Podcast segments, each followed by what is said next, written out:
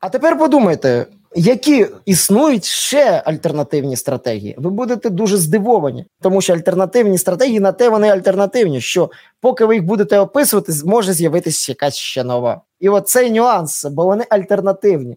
Е, це як е, стилі музики. Скільки є різновидів металу чи електроніки, ти ж розумієш? Угу.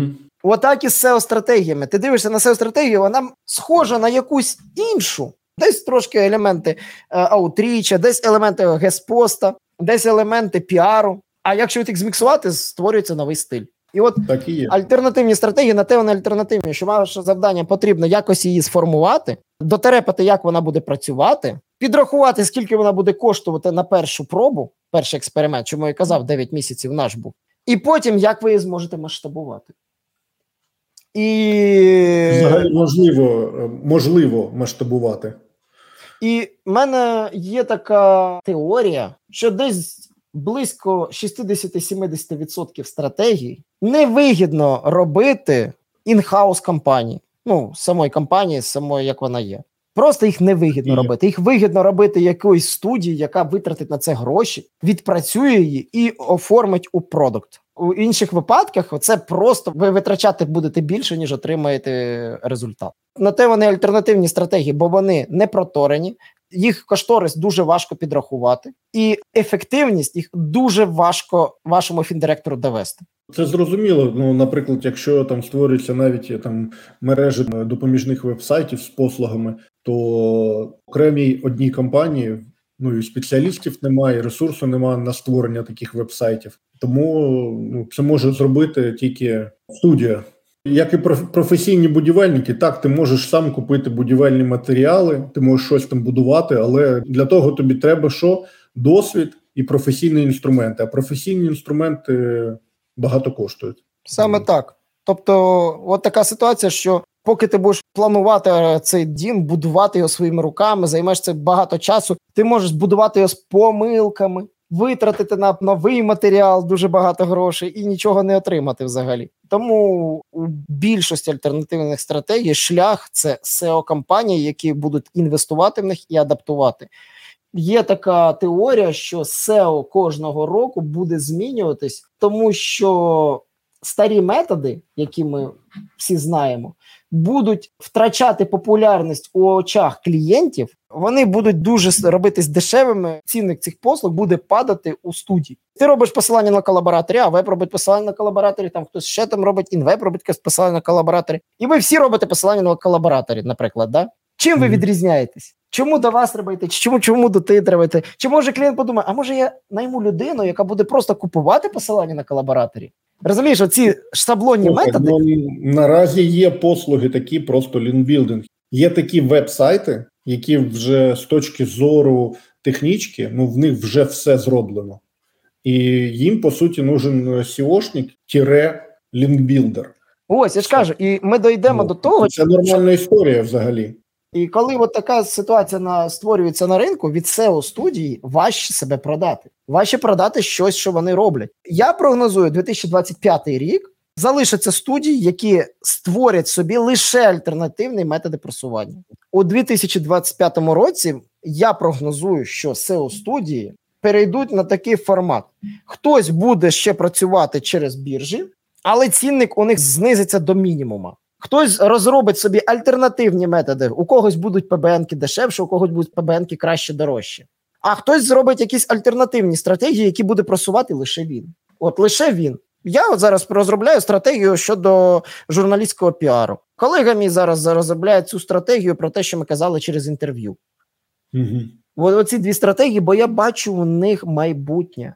З колорою вже три роки, але я знаю, що це окрема стратегія. Вона вже себе відпрацювала. Вона буде ще працювати далі. Поки її не буде пропонувати кожна SEO студія, да вона буде нам приносити гроші, але все закінчується. Все закінчується. Ну всі І будуть альтер- пропонувати Scholar. Ось коли почнеться, що всі будуть пропонувати Scholar, SEO Quick буде пропонувати те, що ні у кого немає. Розумієш, що всі будуть копіювати один одного. Вони будуть копіювати, ми будемо знімати зливки. Поки вони будуть е, пробувати нову стратегію, ми її будемо вже масштабувати. Тому проблема, яка стоїть перед SEO студіями, це пошук тих стратегій, а не копіювання, яких ще ні у кого нема, щоб їх на себе взяти. Чому це потрібно? Тому що продавати пакетно послугу вигідно, навіть коли у них є свій контракт з SEO студією у великої компанії. Угу. Бо вони купують не SEO спеціалістів, вони купують ваш продукт. Угу. Вони знають, що ви продаєте цей продукт, SEO продукт, і вони його купують. Що таке просування SEO? Це набір продуктів, це внутрішні роботи по внутрішній оптимізації, там технічна частина, контент і посилання. Посилання можна теж розбити по продуктам, так да? Угу.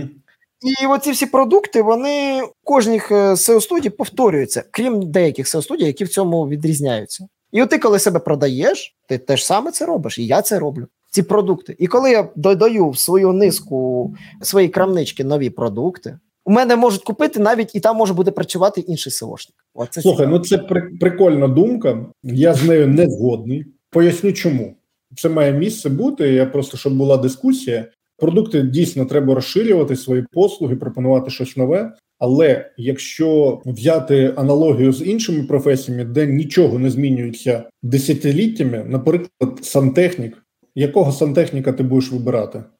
Той, що вміє працювати з новими матеріалами і знає нові нема, лайфхаки. Ну, слухай, в сантехніці нема нових матеріалів. Ти будеш ти будеш ну. здивований. І в мене була проблема в квартирі, і лише людина, яка трошки розуміла, що щось не так з моєю трубою, вирішила її. А до цього були два сантехніки, і дивились на ту ж саму трубу, кляїли, робили, знаєш, що, що завгодно, і, і нічого не розуміли. Слухай, ну то низька кваліфікація, значить, сантехніків. Ну ось тобто, ну, е, рівень сантехнічних знань е, він е, ну має бути на певному рівні. Але при прочих рівнях, якщо е, в тебе однакова проблема, якщо порівняти там, наприклад, сантехніка, да там котел не гріє, або там труба забилася, або прокладка, там кран тече. Ну тобто, це такі стандартні такі проблеми, які має вирішити якісно будь-який сантехнік, і рішення приймається перше, як ця людина свої послуги надає чи пунктуальна вона, чи якісно вона робить, і чи повторно до неї звернуться, які відгуки про неї. Те саме буде відбуватися із е,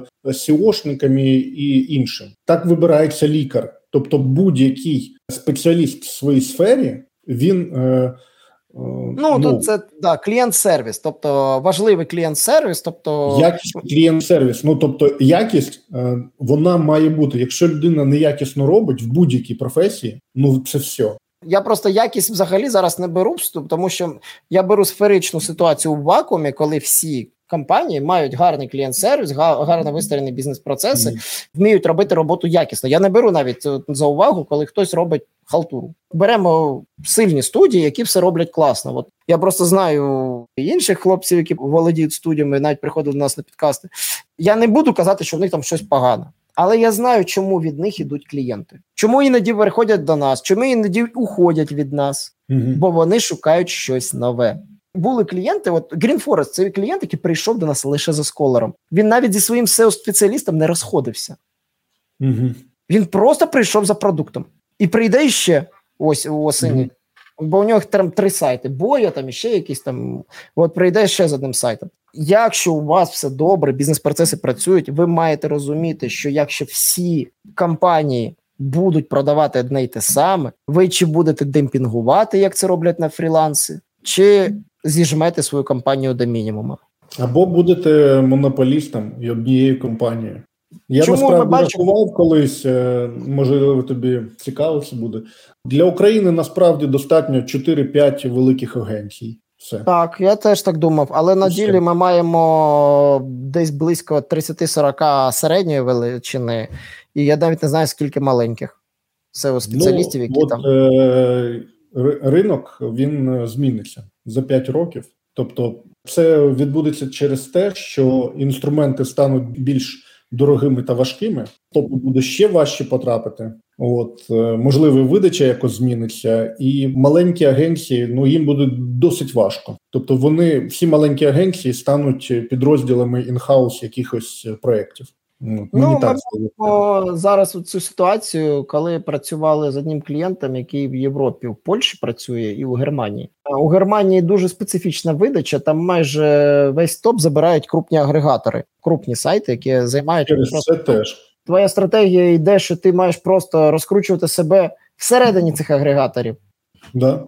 Ось. Ну, Вузька спеціалізація це теж напрямок. Або ти будеш просуватись в якихось агрегаторах, маркетплейсах, або ти займаєш там, ну, наприклад, як в Сполучених Штатах, що ти просуваєш лише там Carpenter або Plumbers, ну тобто все. Тобто, ну, окремі якісь послуги і більше. Така, знаєте, стратегія, це я називаю її, поки вільне місце на ринку, я тут поторгую. Шукати ці вільні місця на ринку, щоб там влізти. Просто відбувалася така ситуація, коли з'явилися масово біржі посилань. Інструментарій, що великої агенції, що сошника одинака, він порівнявся. Просто треба було купувати своєчасне посилання. Зараз для того, щоб зайти в топ, недостатньо лише посилання. Ну ну є такі проекти, там де лише посилання треба, але це недостатньо. От, угу. ну в багатьох випадках.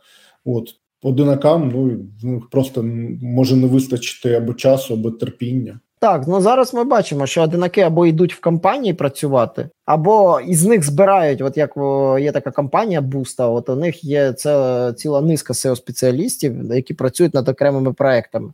Вони mm-hmm. просто знаходять seo спеціалістів, наймають їх на роботу, і там як маленька агенція всередині. От маленька агенція, яка обмінюється досвідом між собою, між проектами, і от SEO спеціалісти одного проекту, SEO спеціалісти другого проекту, SEO спеціалісти третього проекту. Я з ними навіть працював, навіть і ще досі працюю з Миколою. Що можу сказати, що дуже незвичний спосіб, коли одна компанія має маленькі seo агенції всередині для своїх проєктів. Ну вони тобто, так таке подумали. Угу. Тут насправді ну, нічого такого нема. Тобто, там для того, щоб працювала там невеличка агенція, ну їй потрібно там 4-5 людей, так? Тобто там менеджер, сіошник, е, умовний копірайтер, лінбілдер, ну там кодер якийсь. Uh-huh. Все це така ну, бізнес-юніт. Ну а потім можна їх множити, але головне те, що ну у цих людей ну має бути доступ, наприклад, до Ahrefs. Ahrefs угу. історія не дешева.